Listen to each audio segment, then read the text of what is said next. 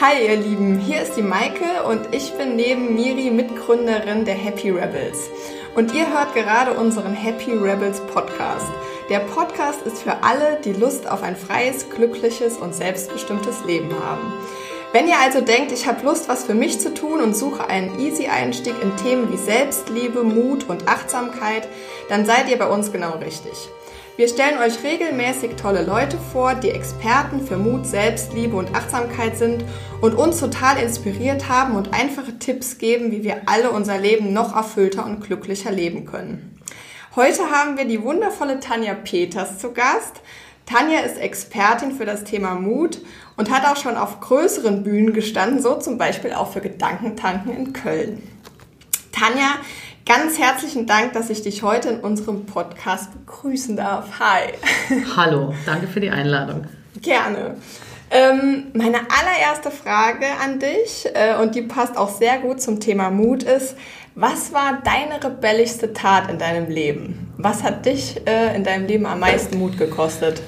Äh, ich würde das voneinander trennen. Die hat mich nicht am meisten Mut gekostet, aber ich war leider nicht so rebellisch. Aber das Einzige, was ich mal äh, äh ich weiß mal, Cooles gemacht habe, so als Teenager war, ähm, mir die Haare, ich hatte sehr strenge Eltern, also meine Eltern waren sehr, mein Vater vor allen Dingen, ich habe mir einfach die Haare ab hier, so einen Undercut gemacht. Also ich habe ja schon immer Locken gehabt, ich hatte so einen Pagenkopf mhm. und dann habe ich das komplett darunter abrasiert auf einer Klassenfahrt und habe das niemandem zu Hause erzählt und stand irgendwann wie Marilyn Monroe auf so einem Ross, wo so äh, Luft rauskam und dann sind meine Haare so hochgeflogen und meine Mutter hat das gesehen, dass das komplett abrasiert war und hat echt so, wir sprechen zu Hause. Und dann habe ich gedacht, jetzt färbe ich mir die Haare auch noch lila. Jetzt ist es sowieso durch. So, also das würde ich als rebellisch jetzt bezeichnen. Ja, geil, aber wie alt warst du da?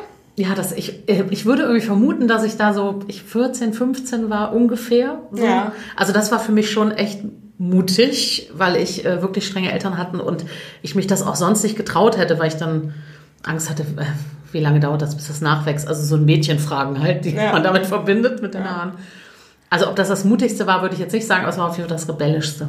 Ja, das erinnert mich an mich. Ich war nämlich mit 14 auch auf Klassenfahrt und habe mir damals ein Zungenpiercing stechen lassen. Oh, ich, hatte, ich hatte auch mega strenge Eltern, kam dann zurück äh, von der Klassenfahrt und haben so komisch geredet und mein Vater, was, was, warum redest du so? Und dann habe ich ihm die Zunge rausgestreckt, da ist ja fast eine Ohnmacht gefallen und ähm, ja. ja, cool. Würdest du denn sagen, du bist schon immer ein mutiger Mensch gewesen?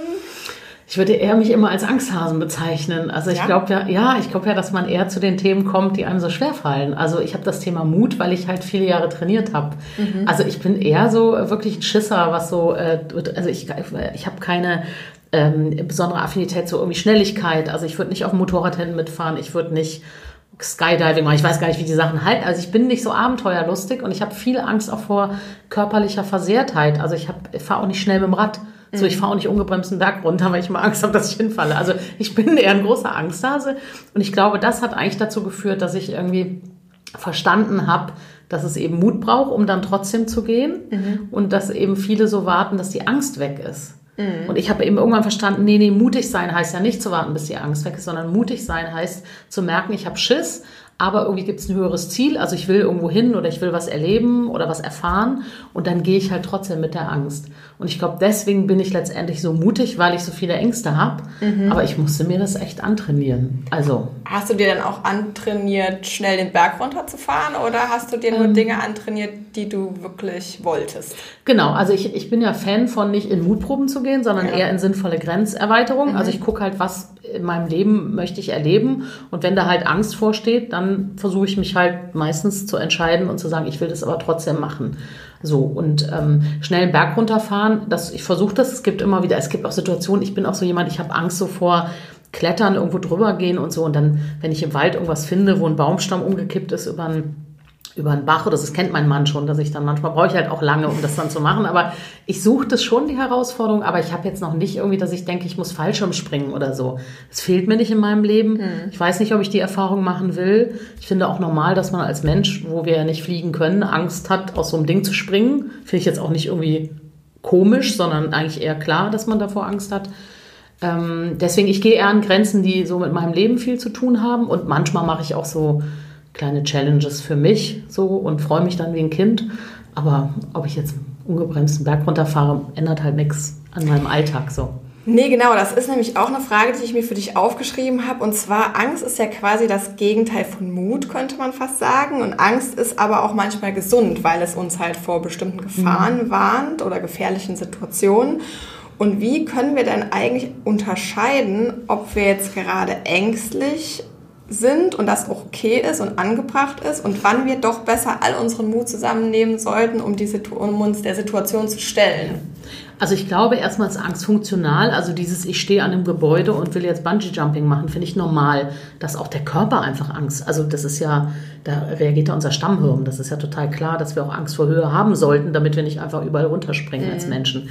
Das heißt, wenn es so um so körperliche Themen geht und so, finde ich schon auch zu gucken, ähm, der Angst auch ein bisschen zu folgen, zu sagen, okay, ich gehe gut vorbereitet, wenn ich sowas mache. Ich habe halt Leute, die verstehen, wie das geht oder so. Wenn ich aber so in unseren Alltag gucke, dann glaube ich eben oft, dass diese Ängste, die wir haben, die sind ja so ausgedacht. Die mhm. sind ja, weiß ich nicht, von der Oma, von der Mama, von Menschen, die sagen, oh nee, mach das lieber nicht, gib den Job bei der Telekom nicht auf und so. Mhm. Also da muss man ja mal klar haben, das sind ja irgendwie Ängste und Sorgen, die immer theoretisch in der Zukunft irgendwie ein Szenario haben, wo man irgendwie was verliert oder was nicht passt oder was nicht da ist. So. Und da, glaube ich, macht Sinn, das wirklich zu überprüfen. Was ist es denn eigentlich, was mir Angst macht? Und da macht es oft Sinn, mal auszuprobieren. Also ich würde auch nicht jedem sagen, gib deinen sicheren Job auf, aber ich würde sagen, hey, wenn du echt einen Wunsch hast, was anderes zu machen, dann nimm dir doch mal vier Wochen unbezahlten Urlaub und mach mal ein Praktikum da, wo du denkst, dass du arbeiten möchtest oder probier mal drei Sachen aus. Geh halt mhm. mal Kellnern, um zu gucken, ist der Traum vom Café irgendeine Freizeitillusion mhm. oder ist das was, wofür du wirklich gehen willst? Und äh, ich glaube, da machen wir uns viel zu sehr Gedanken, gerade in Deutschland. Ich glaube, es gibt ja auch German Angst, gibt es ja, ja auch den Begriff so, dass wir ständig die Hosen voll haben, wenn es so um so Sicherheitssachen geht wie Job oder so. Und dass wir da eigentlich diese, diese äh, überproportionalen Sorgen und Ängste, da macht es echt Sinn, oft mal den Mut zu fassen und sagen, ich probiere es mal aus, ich mache wegen mir ein Sabbatical, dass ich zurück kann. Also da gibt es ja viele kreative Möglichkeiten, ähm, einen Raum zu erschaffen, in dem ich eben vielleicht nicht so wahnsinnig Angst vor den Konsequenzen hat, weil es irgendwie einen mhm. Weg zurück gibt. Also deswegen glaube ich, die meisten Sachen, vor denen wir stehen, also wir beide zum Beispiel oder die anderen Menschen in Deutschland, ist ja eher, hat ja was mit Sicherheit und Geld zu tun und mhm. irgendwie, ich bin dann selbstständig und dann wohne ich unter der Brücke. Da musst du schon viel falsch machen, dass du das schaffst. Also das, da muss schon viel passieren, dass du das wirklich schaffst. Ne, ähm, Unter der Brücke zu landen. Ja, also ja. Jetzt, also unserem, in unserem Bildungsgrad jetzt. Ja, ja. also wenn ich ja. guck mal, ich war vorher Abteilungsleiterin so äh, im Einkauf. Ich habe 21 Jahre lang Berufserfahrung. Selbst wenn meine Selbstständigkeit schiefgehen würde, wie, also müsste ja viel passieren, dass ich irgendwann alles verlieren würde und irgendwann unter der Brücke. Also das muss man sich wirklich mal klar machen. Mhm. Also das passiert doch nicht morgen. Wir mhm. sitzen hier und trinken äh, Fairtrade-Kaffee und Bio-Hafermilch und gefiltertes Wasser. So. Verstehst du? Also da muss man manchmal auch mal klar haben, so was muss alles passieren, dass das alles den Bach runtergeht und ich das alles nicht erkenne oder ich das alles nicht sehe. Und ich mhm. glaube, wenn wir das mal machen, dann wird uns klar, dass wir ganz oft Angst und Sorge und Zweifel haben vor Dingen, die so theoretisch da sind, aber mhm. wirklich praktisch, realistisch ist es so ein Mindfuck. Ja, ja. Also wir möchten ja auch Frauen ähm, Mut machen, zu sich und ihren mhm. Bedürfnissen zu stehen. Das ist uns jetzt ganz wichtig und wir wollen, dass die Frauen ihr eigenes Potenzial erkennen, dass sie sich ähm, ihrer Stärken bewusst werden ähm, und den Mut haben, egal an welchem Punkt in ihrem Leben sie stehen, ähm, ihr Ziel zu verfolgen. Mhm.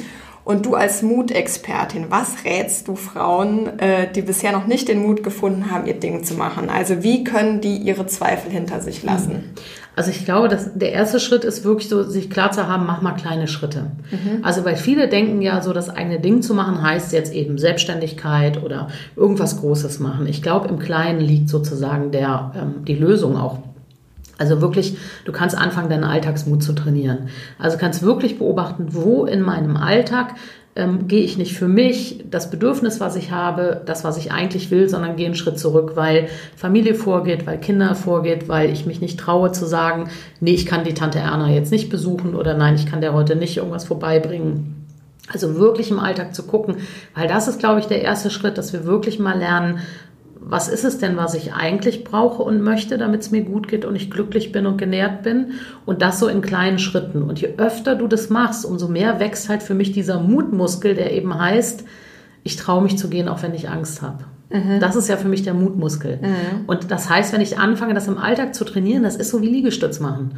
Mhm. Ja, irgendwann machst du halt 10 und irgendwann machst du 20 und irgendwann denkst du, ja, dann mache ich halt 100. Mhm. So und so geht das eben auch, wenn ich anfange im Alltag immer wieder wirklich bewusst, und du hast eben ja gesagt, es geht auch bei euch um Achtsamkeit, also mhm. wirklich achtsam zu, also mit sich zu sein und zu spüren, eigentlich brauche ich jetzt eine Pause. Mhm. Aber mein Kopf sagt mir, das ist jetzt nicht möglich, weil das macht man nicht, sich tagsüber hinlegen oder mhm. ich muss erst noch die, was weiß ich, die Wäsche machen oder, mhm. den, oder das Kind abholen oder eben auch für meinen Chef die Präsentation machen.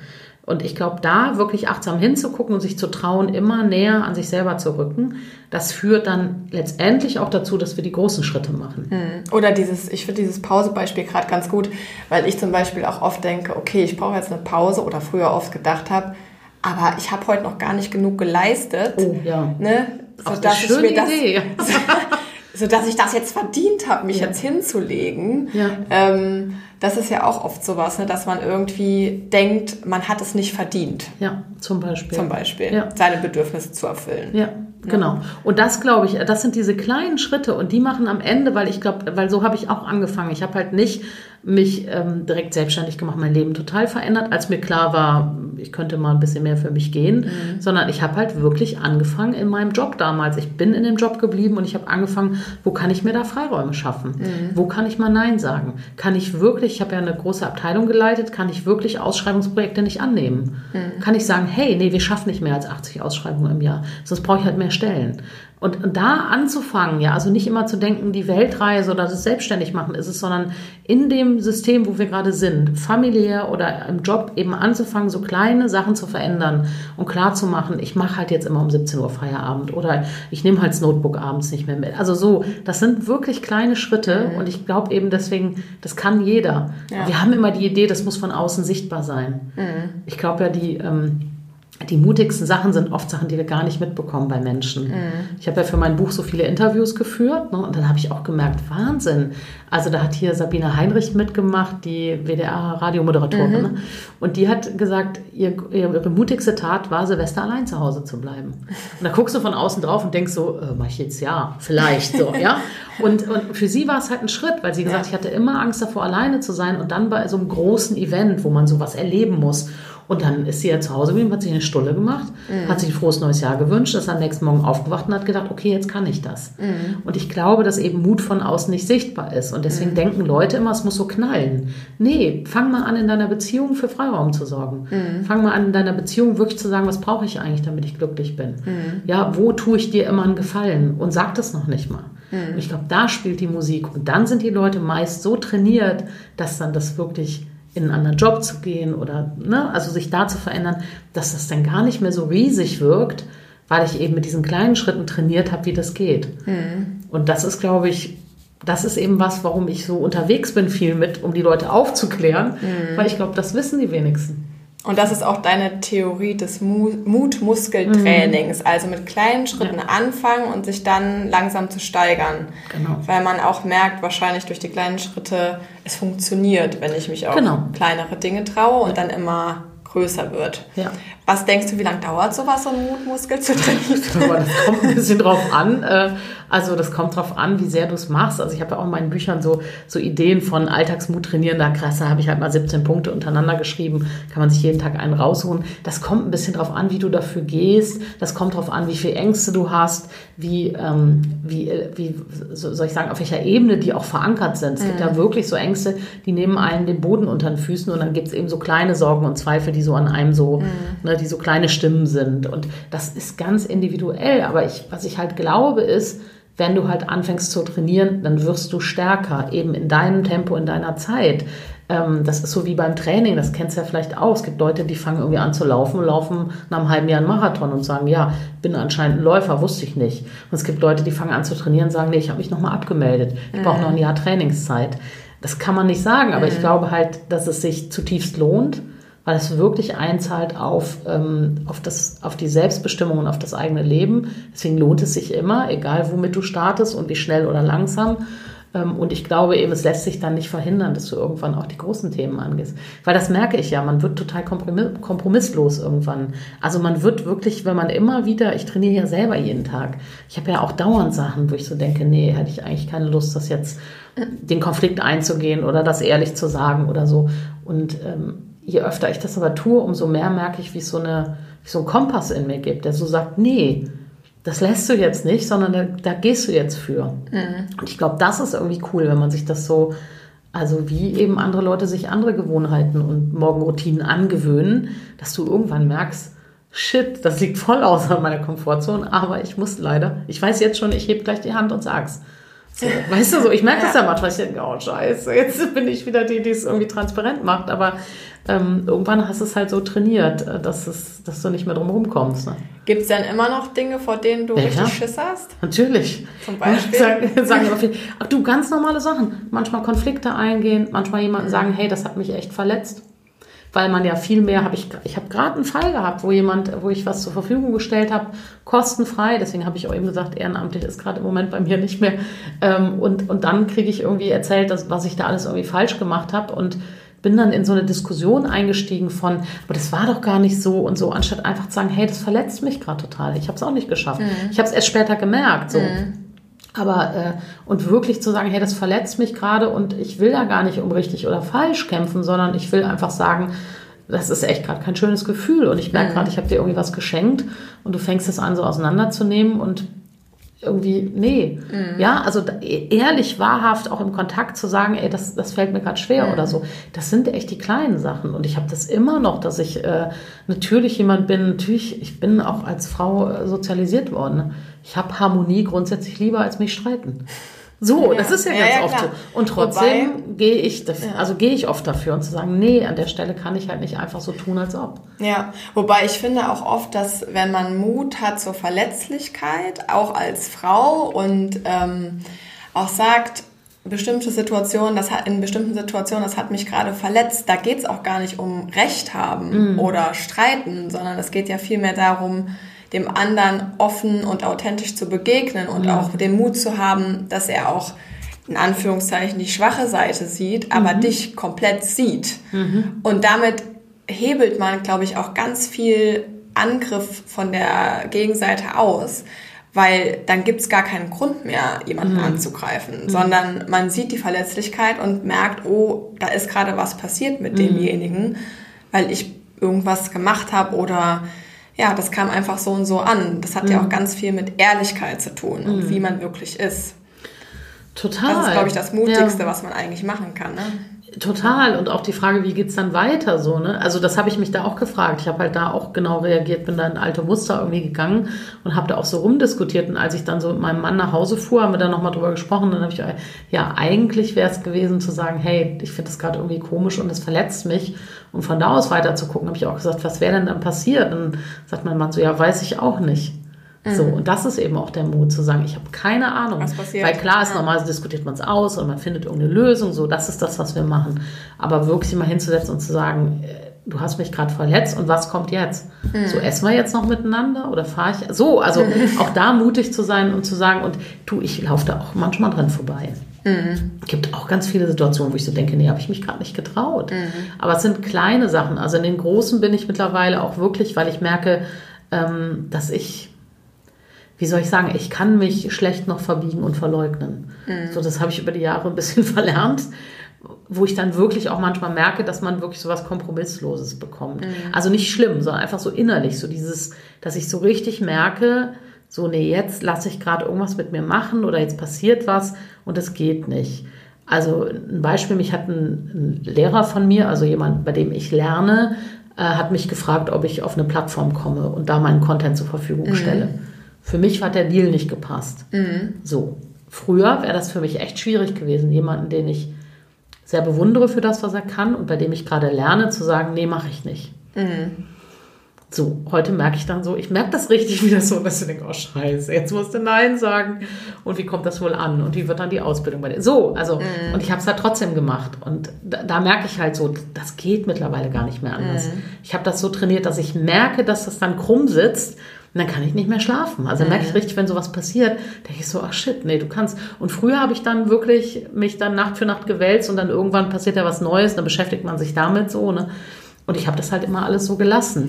Da fällt mir auch gerade was ein, was mir total schwer fällt. Und ich würde mich eigentlich auch als, also eher mutige Person mhm. bezeichnen. Aber ich ähm, gehe gern joggen und genieße so gerne die Ruhe. Aber ich bin auch manchmal gerne Gesellschaft. Ne? Mhm. So, und ich habe jetzt äh, neulich war ich mit einer Freundin joggen und die spricht halt ganz gerne ganz, ganz viel. Ganz, ganz viel. Mhm. Und wir waren halt so eine halbe Stunde, dreiviertel Stunde joggen und sie hat wirklich die ganze Zeit geredet. Ne? Und ich habe mir, ich wollte so gerne sagen, du, können wir mal leise sein oder weniger reden oder gar nicht reden. Mhm. Und ich konnte es nicht. Mhm. Ich konnte es nicht sagen, weil ich mich nicht getraut habe mhm. und weil ich sie, also ich hatte halt Angst, sie zu verletzen. Ja, ne? Aber das, ist, das sind genau die Momente, ne? wo du ja. merkst so, jetzt gehe ich nicht für mich, jetzt gehe ich für einen anderen. Und ja. natürlich ist es auch manchmal so, wenn man in Gesellschaft ist und auch sein möchte, ne, dass das schwer ist. Mhm. Und dann ist halt immer die Frage, was macht man dann danach mit? Also guckt man dann, dass man nicht mehr zusammen laufen geht oder sagt man das dann nochmal bei einem anderen Mal? Vielleicht ist das auch einfacher für jemanden zu nehmen, zu sagen, hey, so geht's mir mit dir beim Laufen. So, ich hätte halt gerne immer ein bisschen Ruhe und du quatschst viel und normalerweise weiß ich das irgendwie zu schätzen, dass du viel erzählst, aber da nicht und hast du trotzdem Lust mit mir zu laufen und das eben auf eine andere Art und Weise zu machen oder hast du dann keinen Bock und suchst dir lieber jemand anders. Ja. Also ich glaube da auch dann aber ich glaube, das ist es halt im Leben immer wieder. Wir werden immer ja. wieder, ich bin mir sicher, ich werde mit 80 noch Themen haben, wo ich sage so, habe ich mich heute nicht getraut. Ja. Aber das ist ja Leben. Die Leute, ich kriege das ja ganz oft, ja, für dich ist das ja kein Problem. So, oder wenn ich auf Seminaren bin, sag so, ey, das ist echt eine Herausforderung. Ja, du bist ja die Frau mit dem Mut. Denke ich immer so, Leute, aber habt ihr immer noch nicht mein Buch gelesen? Habt ihr es immer noch nicht verstanden? Ja, ich bin der große Angsthase, der sich entschieden hat, irgendwie, dass er mutig in seinem Leben sein möchte mhm. und wirklich das Leben bei den Hörnern nehmen möchte. Was aber nicht heißt, dass ich das immer kann. Mhm. Und ich glaube, das ist echt, wenn man das verstanden hat, das ist Menschsein. Mhm. Immer wieder hinfallen, sagen, okay, habe ich nicht geschafft, ich stehe wieder auf, ich versuche es nochmal. Beim nächsten Mal versuche ich das der Freundin zu sagen oder so. Aber eben nicht und das glaube ich, das ist Selbstwertschädigen. Eben nicht sagen, naja, hast dich auch angestellt. Nee, ist ja auch, so macht man ja auch nicht. Ja. Also sich selber sozusagen, also weil wir haben ja immer die Möglichkeit, entweder das irgendwie zu regeln oder mhm. das ernst zu nehmen. Oder der Situation aus dem Weg zu gehen. Das aus dem Weg zu gehen. Auch. Und ja. ich finde, das dritte ist wirklich sich selber. Und das habe ich jahrelang, das habe ich jetzt irgendwann auch nochmal so verstanden. Wenn ich mir selber dann sage, naja, stimmt, du hast dich ja ein bisschen angestellt und ist ja auch in Ordnung und die darf ja auch so machen, wie sie will und so. Wenn wir das selber so wegdrücken, ich mhm. weiß nicht, ob du das kennst, dass ja, wir das so total. wegdrücken und so tun, damit wir eben das nicht klären müssen oder mhm. so. Und das habe ich, glaube ich, jahrelang gemacht und das hat auch meinen Selbstwert so klein gemacht irgendwann, mhm. dass ich mir selber immer erzählt habe, das, was du fühlst und denkst, ist eigentlich nicht richtig. Mhm. Weil das sagen wir uns ja immer. Ja. ja, natürlich muss ich das noch schaffen, das Projekt. Mein Chef schafft das ja auch oder so. Mhm. Oder nee, es stimmt ja auch, hat sich wirklich ein bisschen wenig um diese Freundin gekümmert. Mhm. Ich hatte so komische Freundschaften früher immer, die so basiert haben auf... Äh, ah, wie muss man als Freundin sein oder so. Und wo ich gemerkt habe, da habe ich jahrelang irgendwas mit mir machen lassen, was ich heute überhaupt nicht mehr verstehe, aber was eben basiert ist auf diesem, ja, du hast dich ja nicht genug gekümmert und als Freundin hättest du das mal wissen müssen und so, ja. Und dann, dann kriegt man irgendwann, denkt man, das, was man fühlt, ist nicht wahr. Mhm. Der andere hat recht. Und dann kriegst du, also das ist halt selbstwertschädigend. Und ich glaube, mhm. das ist wichtig zu wissen, okay, ich habe mich das nicht getraut das ist fein, das darf man sich verzeihen. Und dann mhm. darf man eben gucken, traue ich mich beim nächsten Mal und kann ich es auf eine gute Art und Weise machen. Mhm. Aber wenn wir uns erzählen, ich darf das nicht fühlen, ja. dann wird es schwierig. Ja.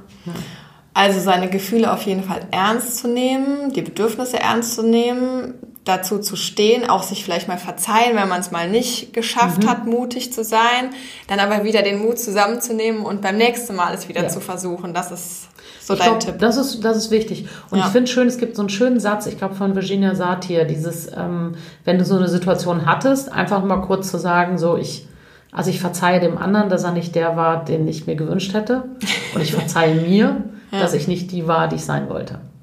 Ja. Ne? Also so ja. dieses wirklich und dann eben sagen, okay, und wie kann ich das gut machen beim nächsten Mal? Ja.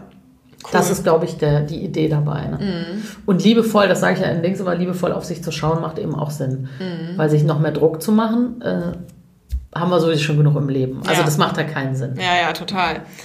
Ähm, dann habe ich noch eine letzte Frage. Und zwar, wir haben ja viele Mütter auch, die sich unseren Podcast mhm. anhören. Und Ähm, wir wollen natürlich auch starke und mutige Kinder mhm. haben. Mhm.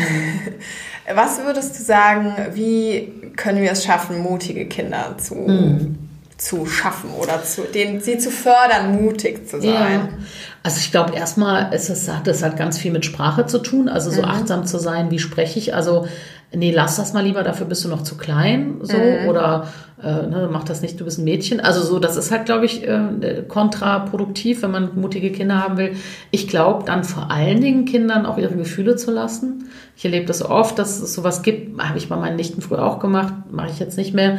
So, warum weinst du denn jetzt? Also, so ist es doch gar nichts Schlimmes passiert. Mhm. Also, das macht halt was mit dem Selbstwert. Ja. Das, was ich fühle, ist nicht richtig. Genau das, was ich eben erzählt habe. Also, das ist, ja. glaube ich, eine Schleife. Also, dass Kinder auch, die sind halt so. Also, wenn du denen halt einen Bonbon nicht gibst, dann geht halt die Welt unter so. Ja. Das zu akzeptieren, ja, es ist bei Kindern so. Und zu sagen, okay, ich merke gerade, du bist sauer, du bist wütend, ich gebe dir den Moment, ist natürlich einfacher gesagt als getan, ist mir schon klar, wenn man irgendwie wenn sich das Kind Alter wieder vor der Supermarktkasse auf den Boden wirft. Total, es ist total schwierig. aber man kann ja sagen, wenn man das ist jetzt gerade für mich auch eine, also ist auch eine scheiß Situation, ja. ne? Aber ja. Äh, das, das Kind fühlt das ja trotzdem. Ja. Das machst du halt nicht weg, dadurch, dass du sagst, das stimmt nicht, was du fühlst. Ja. Ne? Also ich glaube, das ist ein Thema und das ist natürlich schwierig, aber da kann man natürlich an der einen oder anderen Stelle, wenn es eben nicht im Supermarkt ist, vielleicht dann irgendwie die Geduld und die Zeit aufbringen, zu sagen, okay, mein Kind ist gerade jetzt wütend, weil es den Bonbon nicht bekommt oder irgendwas anderes. Mhm. Und als Erwachsener verstehe ich das nicht. Aber die haben halt keine, äh, das ist halt der, der, das Bedürfnis, das Gefühl. So, ich glaube, das auch stehend oder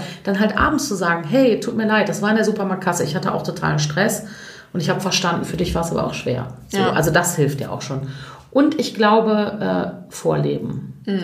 Ich glaube, also Kinder, das merke ich immer wieder, also verbal kann man eben Dinge machen oder nicht machen. Und ich glaube, Vorleben, also wirklich auch zu zeigen, so, das war für mich schwer und ich habe das trotzdem gemacht. Mhm. Hm, ich habe letztens meiner Nichte, die ist jetzt 14.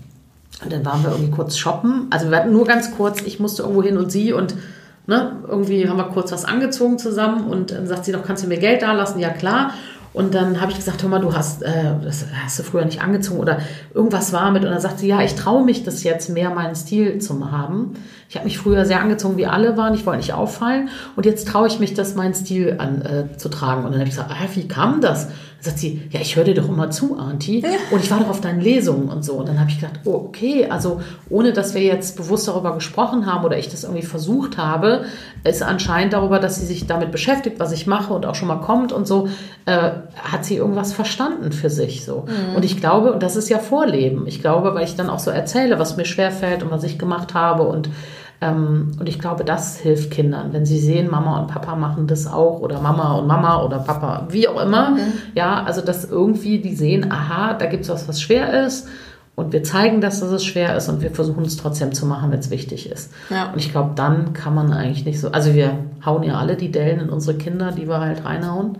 So, so ist ja Leben, so wir kommen perfekt auf die Welt, dann kriegen wir die ganzen Dellen reingehauen und dann verbringen wir den Rest des Lebens damit, das irgendwie. Ja, so, aber das ist ja Leben, so macht ja. ja Sinn. Wir wollen das ja erfahren und erleben. Und ich glaube aber, wenn wir vorgehen, also ich glaube auch gerade die Männer, ne, das ist ja so ein Thema, ich stärke ja auch viel die Frauen.